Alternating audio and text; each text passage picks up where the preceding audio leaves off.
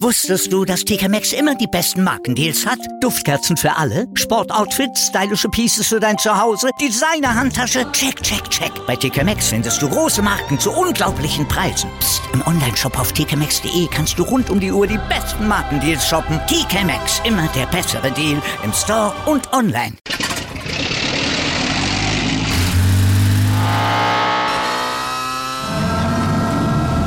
Von 0 auf 100. Aral feiert 100 Jahre mit über 100.000 Gewinnen. Zum Beispiel ein Jahr frei tanken. Jetzt ein Dankeschön, rubbellos zu jedem Einkauf. Alle Infos auf aral.de. Aral, alles super. Der Kampf Menschen gegen Tier fasziniert einfach. Damals im alten Rom, aber auch heute noch. Davon werdet ihr euch am 28. Juni bei der Eröffnungsfeier des CHIO in Aachen überzeugen können. Allerdings geht's da nicht so martialisch zu wie damals bei den Gladiatoren mit den Löwen. Es ist das Duell Mensch gegen Pferd. Ja, zwei Parkourläufer. Ach, ich weiß genau, was du jetzt gerade denkst. Die Pferde reiten die Menschen und nicht umgekehrt. Ja, das ist gut, aber nein, es ist ein bisschen anders. Zwei Parkourläufer fordern die Vielseitigkeits-Olympiasiegerinnen Julia Grajewski und äh, Ingrid Klimke und ihre Pferde zu einem spektakulären Fight heraus. Also wer kommt schneller, wer kommt fehlerfreier über die Hindernisse, Mensch oder Tier? Also wir wissen es stand jetzt noch nicht. Nee, aber wir wissen, dass bei solchen Duellen in der Vergangenheit nicht immer unbedingt die Pferde-Reiter-Kombination gewonnen hat. Und wir wissen natürlich auch, welche Themen, also soweit haben wir uns jetzt schon vorgewagt mit unserem Podcast, stand jetzt das Zeug zum Tagesgespräch haben. Genau, wir ordnen gleich mal die Wildcard-Regelung der neuen Champions League ein. Da wurde ja reformiert und dann die Reform nochmal reformiert, also viel passiert. Das ordnen wir ein. Wir sprechen über den Durchlauferhitzer Borussia Dortmund. Lasst euch überraschen. Und wir lassen uns den Stand jetzt von Alexander Zverev und den von NHL-Ass Moritz Seider erklären. Ist ja Weltmeisterschaft im Eishockey ab Freitag. Guten Morgen also zu Stand jetzt dem ersten Sportpodcast des Tages. Wir haben Unterstützung vom Sportinformationsdienst SED wie immer und äh, ich bin auch wie immer Andreas Wurm. Und ich bin und bleibe Malte Asmus und wir würden uns immer noch freuen, wenn ihr uns liked, besternt, rezensiert. Es haben noch nicht genug gemacht, also mal ran an die Tasten, mal reinhauen und natürlich weiter fleißig abonnieren. Das haben schon diverse gemacht. Das, das, da sind wir ganz zufrieden. Aber weiter sagen, dass man uns abonnieren kann, dass man uns liken kann, besternen kann und natürlich hören kann, überall, wo es Podcasts gibt, zumindest Stand jetzt. Darüber spricht heute die Sportwelt. Stand jetzt. Die Themen des Tages im ersten Sportpodcast des Tages. Stand, Stand, Stand, Stand. Jetzt. Mit Andreas Worm und Malte Asmus auf meinsportpodcast.de. Die Vernunft hat bei der UEFA am Ende doch gesiegt. Die Idee, eine Wildcard-Regelung für Topclubs einzuführen, falls sie es wieder erwarten, mal doch nicht hinbekämen in der Champions League Qualifikation, wurde am Ende glücklicherweise dann doch gekippt. Die Wildcard-Regelung wurde entschärft. Die Wildcards gehen nicht an Topclubs, sondern an die beiden Ligen, deren Vereine in der Vorsaison besonders gut performt haben. UEFA-Boss Schivrin verkaufte das als eine Lösung, die 99,99 Prozent der Fußballfans anerkennen und über die sie glücklich sein werden. Aber Malte, ist das wirklich so?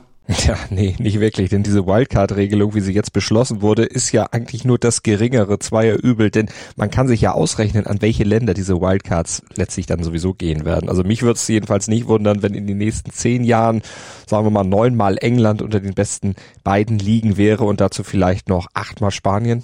Das ist durchaus realistisch und das wiederum heißt ja letztlich, dass der Fünfte der Premier League und auch der Primera Division quasi ein Dauerabo auf die Champions League hätten. Also de facto ist auch diese reformierte Reformidee ja auch nur so ein Rettungsanker mehr für schwächelnde Clubs wie Manchester United oder eben den FC Barcelona und die Kritik, die ja auch aufkam wegen einer zu hohen Belastung für die Spieler, weil man ja auch mehr Spiele dann plötzlich in der Champions League hat. Äh, gut, das ist auch so ein bisschen entschärft worden. Es sind jetzt keine zehn Vorrundenspiele geworden pro Club. Es wird nur acht geben. Also immer noch mehr als bisher in der Vorrunde. Damit mehr Geld und äh, ja, diese drohende Übersättigung der Fans, der wurde auch letztlich nicht Rechnung getragen. Diese Kritik wurde auch ignoriert. Äh, ja, Hauptsache der Rubel rollt. Ja, ja, wir hatten es diese Woche schon einmal gesagt. So viel unterscheidet die neue Champions League nicht wirklich von der mal geplanten Super League. Trotz trotz der Entschärfung. Stand jetzt aktuell. Die French Open stehen vor der Tür. In zehn Tagen geht es dann los mit dem Sandplatz Grand Slam in Paris. Da wollen alle bestens in Schuss sein und deshalb nutzen sie in dieser Woche in Rom das Masters quasi als letzte Vorbereitung. Und unser Tennisexperte Andreas Thies von Chip and Charge, der steckt auch schon mittendrin in den Vorbereitungen. Der wird euch ja dann auch wieder mit Chip and Charge dann während der French Open regelmäßig fast täglich auf dem aktuellen Stand halten. Und er hat sich jetzt vorab schon mal drei Spieler rausgepickt, die er jetzt bei uns in ihn, ja, auf ihren Stand jetzt hin abcheckt. Andreas, um wen geht's da? Zum einen ist da Alexander Zverev. Das deutsche Tennis-Aushängeschild zählt sich momentan nicht selbst zu den Favoriten, was den Ausgang in Roland Garros angeht. Qua seiner Weltranglistenposition 3 wird aber trotzdem zu den Namen gehören, über die diskutiert wird. Zverev hatte bei einem seiner Lieblingsturniere in Madrid in der letzten Woche einen starken Eindruck hinterlassen. Das Finale erreichte er nach Siegen unter anderem über Felix Auger-Aliassime und seinen Angstgegner Stefanos Tsitsipas. Dort war er chancenlos gegen Carlos Alcaraz gewesen. Am gestrigen Mittwoch hatte er seinen ersten Auftritt auf dem Campo Centrale in Rom. Er trat gegen den Argentinier Sebastian Baez an. Baez ist erst 21 Jahre alt und ist einer der Aufsteiger dieser Saison. Er gewann das Turnier in Estoril vor zwei Wochen und hatte in dieses Match eine Siegesserie von acht Matches gebracht. Dementsprechend selbstbewusst startete Baez in dieses Match. Er ist gerade mal 1,70 Meter groß, zeigte gegen Zverev aber eine bemerkenswerte Aufschlagsleistung. Der musste Ruhe bewahren, was bei nur vier Punkten beim Return nicht allzu leicht fiel. Doch im Tiebreak des ersten Satzes machte Zverev die entscheidenden Winner und gewann mit 7 zu 6. Im zweiten Satz reichte dem Deutschen ein Break, um am Ende mit 7 zu 6 und 6 zu 3 in die nächste Runde einzuziehen. Dort trifft er heute auf den Australier Alex de Menor. Die Form stimmt beim Deutschen, auch wenn der Aufschlag mitunter wackelt und das Selbstvertrauen noch nicht so ausgebildet ist wie Ende 2021. Rafael Nadal hat auch einen erfolgreichen Start in die internationale BNL d'Italia hingelegt. Gegen John Isner war der Sieg zu keinem Zeitpunkt gefährdet und Nadal siegte locker in zwei Sätzen. Was das über seine Form aussagt, kann man nicht wirklich beantworten. Zu groß war der Unterschied zwischen ihm und Isner. Eine bemerkenswerte Statistik sei hier aber nochmal geteilt. Rafael Nadal hat in seiner gesamten Karriere noch nicht zwei Matches am Stück auf Sand verloren. In 44 Matches, in denen er verlor, folgte im nächsten Turnier ein Sieg. Bei den Frauen ist Iga Swiatek derzeit das Maß aller Dinge. Die Nummer eins der Weltrangliste hat die letzten vier Turniere, die sie gespielt hat, allesamt gewonnen. Letzte Woche in Madrid nahm sie sich eine kleine Auszeit und trat nicht an. Das tat aber ihrer Form keinen Abbruch. Gegen Elena Gabriela Rusa aus Rumänien, immerhin die Nummer 57 der Weltrangliste, geriet sie zu keinem Zeitpunkt des Matches unter Druck und gewann ganz klar in zwei Sätzen 6 zu 3 und 6 zu 0. In der nächsten Runde wartet Viktoria Azarenka auf Swiatek.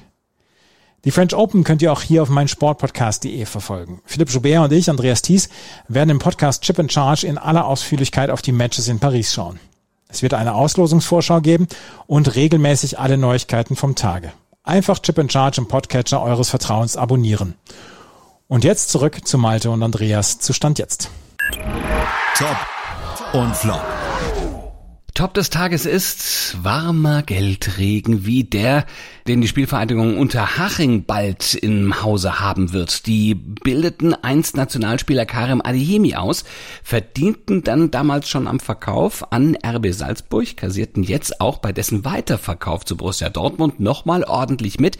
Angeblich stehen Haching 22 Prozent der Ablösesumme und an möglichen Bonuszahlungen zu.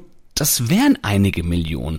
Und die eröffnen Haching jetzt wirtschaftlich und strukturell völlig andere Möglichkeiten für die Zukunft, freut sich Präsident Manni Schwabel. Das ist doch mal ein Top. Und Flop des Tages ist der erzwungenermaßen möglicherweise eher leise Abschied von Trainer Stefan Leitl bei Absteiger Kräuter Fürth. Der wechselt ja nach Hannover, aber der wird jetzt auch noch um seinen letzten Auftritt mit seinem alten Club gebracht, denn eine Corona-Infektion, die droht ihn jetzt um das Saisonfinale und den Abschied an der Seitenlinie zu bringen. Das ist schon echt doof.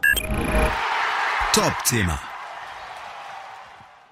Der Fall Erling Haaland, der Wechsel zu Manchester City, hat mal wieder gezeigt, Borussia Dortmund ist einfach ein perfektes Sprungbrett für junge Fußballtalente auf dem Weg zum ganz großen Star. Das stimmt, aber man könnte es natürlich auch ein bisschen anders formulieren. Der BVB hm. ist sowas wie ein Durchlauferhitzer. Ja, stimmt. Es bringt auf der einen Seite, ja, es klingt fies, aber es bringt naja, auf der einen Seite dem Club natürlich Geld in die Kasse, kostet auf der anderen Seite aber immer auch wieder sportliche Qualität, immer wieder aufs Neue. Und passt natürlich eigentlich gar nicht zum Anspruch, den Dortmund hat. Ne? Echte Liebe, das ist ja eigentlich der Markenclaim, den man da sich ausgedacht hat. Ja, es ist ein Markenclaim und es ist einfach auch nur Marketing, muss man sagen. Es ist nämlich Fluch und Segen zugleich. Aber nicht nur für den Club, sondern auch für den Spieler. Denn nicht immer erweist sich der Schritt weg vom BVB unbedingt als das Beste für die Karriere. Also bei Christian Pulisic zum Beispiel, da hat's alles gepasst. Aus den USA geholt für die U17 des BVB damals. Dann hat er sich auf dem Flügel hochgespielt, 127 Spiele gemacht, darin 19 Tore geschossen, 26 vorbereitet. Ja, das äh, hat dann Begehrlichkeiten geweckt und dann ist er für 64 Millionen Euro im Januar 2019 nach Chelsea gewechselt, durfte aber noch bis Sommer dann beim BVB kicken. Der wurde da quasi dann gekauft, aber eben doch nochmal geparkt. Danach ging es dann erst nach England, aber da hat er dann mit Thomas Tuchel die Champions League geholt. Ja, Usman Dembele wurde sogar Weltmeister in seiner Nach-BVB-Zeit, aber trotzdem weint man dem in Dortmund nicht wirklich eine Träne nach. Es war ein vielversprechender, aber es war ein schwieriger Bursche, es war ein schlampiges Talent, könnte man sagen. Dembele war ein ungeschliffener Diamant, als er 2016 erstmals auf sich aufmerksam machte. Der konnte mit seiner Schnelligkeit viele Gegner spektakulär austribbeln um dann einen Fehlpass zu spielen. Barca zahlte trotzdem 105 Millionen für ihn. Dembele streikte sich quasi dorthin, hat dann da aber auch jede Menge Schwierigkeiten.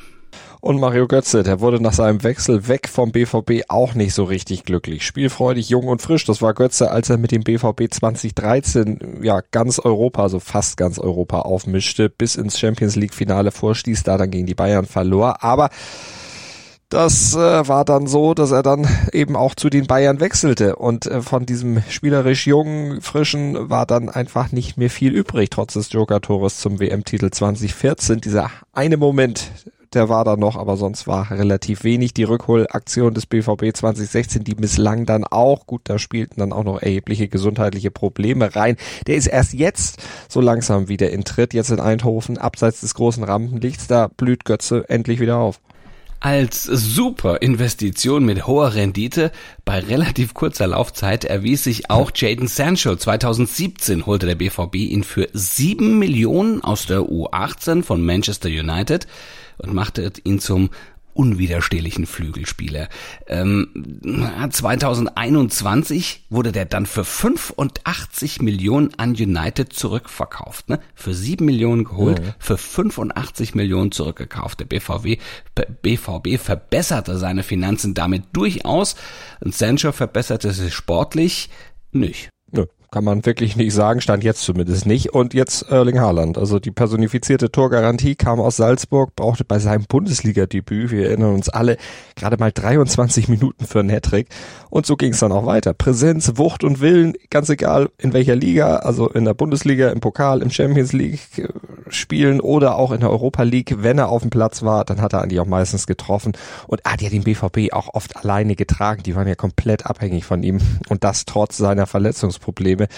Dann kam nur das Geschacher um seine Person und das hat dann auch ein paar Fanherzen auf jeden Fall gekostet beim BVB.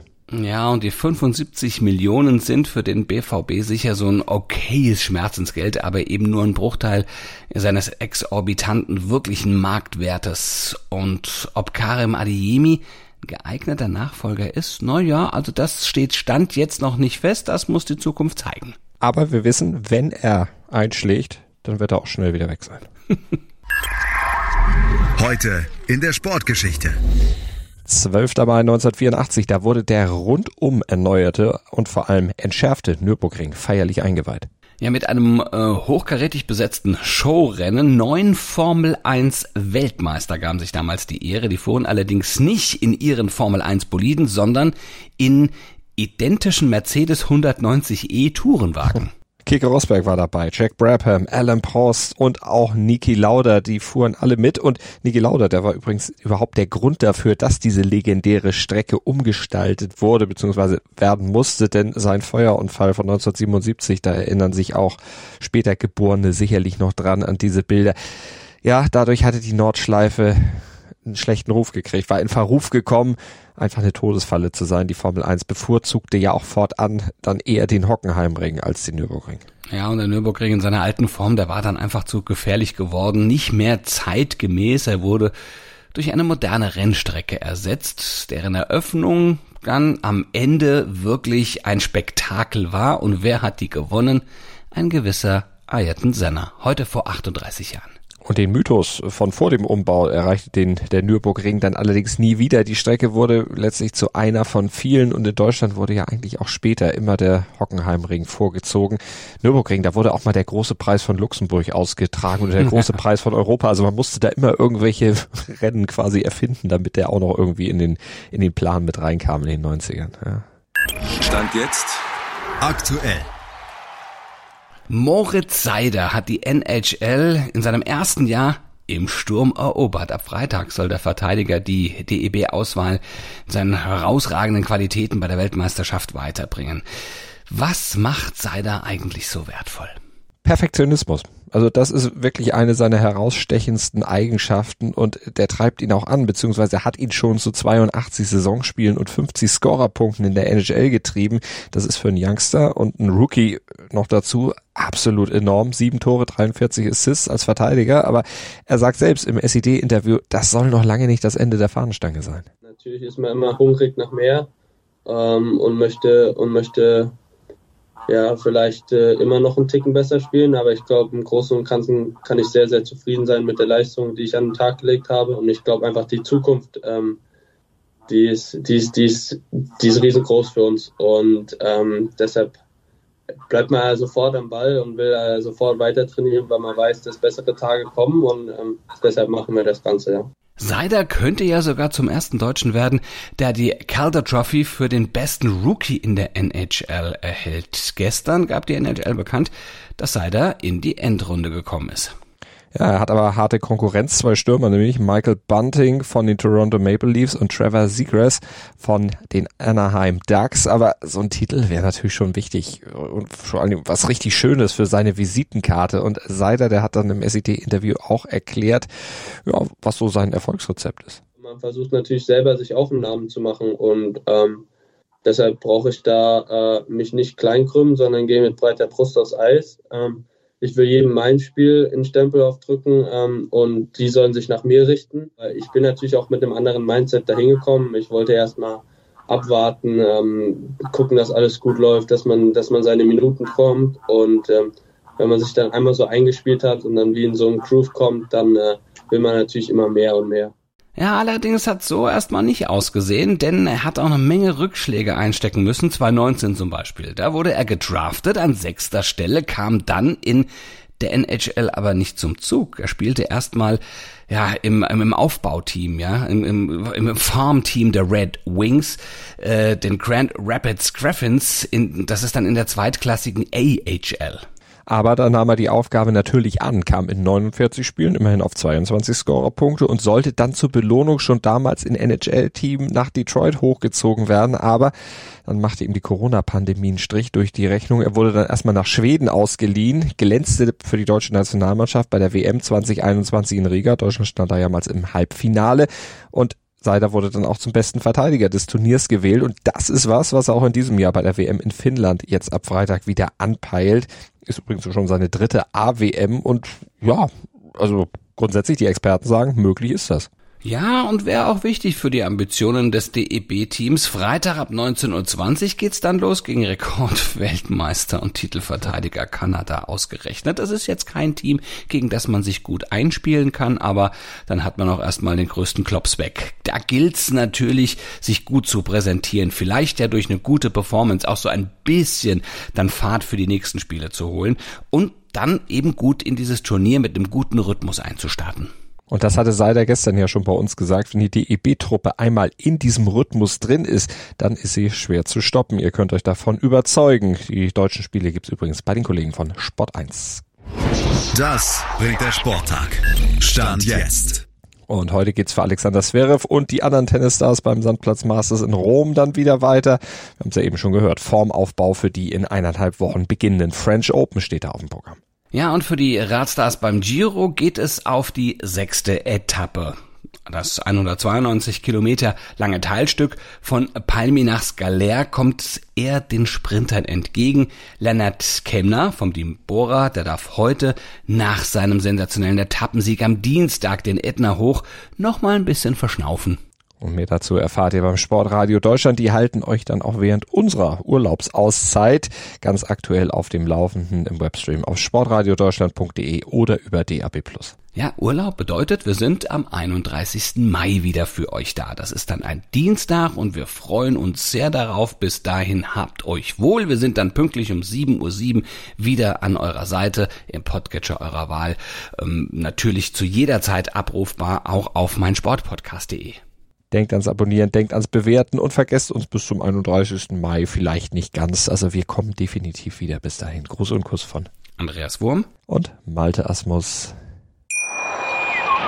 Wusstest du, dass TK Maxx immer die besten Markendeals hat? Duftkerzen für alle, Sportoutfits, stylische Pieces für dein Zuhause, Designer-Handtasche, check, check, check. Bei TK Maxx findest du große Marken zu unglaublichen Preisen. Psst. im Onlineshop auf tkmaxx.de kannst du rund um die Uhr die besten Markendeals shoppen. TK Maxx, immer der bessere Deal im Store und online. Wieder live von ihrem Toyota-Partner mit diesem Leasing-Auftakt. Der neue Toyota Jahreshybrid. Ab 179 Euro im Monat. Ohne Anzahlung. Seine Sicherheitsassistenten laufen mit. Und ja, ab ins Netz mit voller Konnektivität. Auch am Start die Toyota Team Deutschland Sondermodelle. Ohne Anzahlung geht's in die nächste Runde. Jetzt los sprinten zu ihrem Toyota-Partner. Dir hat dieser Podcast gefallen? Dann klicke jetzt auf Abonnieren und empfehle ihn weiter. Bleib immer auf dem Laufenden und folge uns bei Twitter, Instagram und Facebook. Mehr Podcasts aus der weiten Welt des Sports findest du auf meinsportpodcast.de.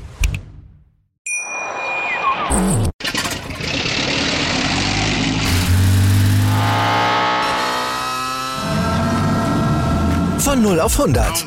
Aral feiert 100 Jahre mit über 100.000 Gewinnen. Zum Beispiel ein Jahr frei tanken. Jetzt ein Dankeschön, rubbellos zu jedem Einkauf. Alle Infos auf aral.de. Aral, alles super. Wie viele Kaffees waren es heute schon? Kaffee spielt im Leben vieler eine sehr große Rolle. Und das nicht nur zu Hause oder im Café, sondern auch am Arbeitsplatz. Dafür gibt es Lavazza Professional. Kaffee am Arbeitsplatz, der genauso lecker schmeckt wie in eurem Lieblingscafé. Die perfekte Kaffeelösung für jede Art von Unternehmen. Klein, mittel, groß. Ihr habt auf jeden Fall einen Kaffee, der schmeckt. Die richtige Motivation für eure Arbeitstage. Alle Infos zu Lavazza Professional findet ihr auf lavazzapro.de mit allen Kaffeelösungen für euer Büro. Ich habe mich natürlich schockverliebt, weil die war wirklich ganz, ganz klein. So begann die Mensch-Hund-Beziehung zwischen Christina und Tierschutzhund Frieda. Und wie es danach, nach dem ersten Moment der Verliebtheit, so weiterging und welche Klippen es danach zu umschiffen galt, das hört ihr in der neuen Ausgabe von Iswas Dog, dem Podcast für harmonische Mensch-Hund-Beziehungen. Iswas Dog? Mit Malte Asmus. Überall, wo es Podcasts gibt.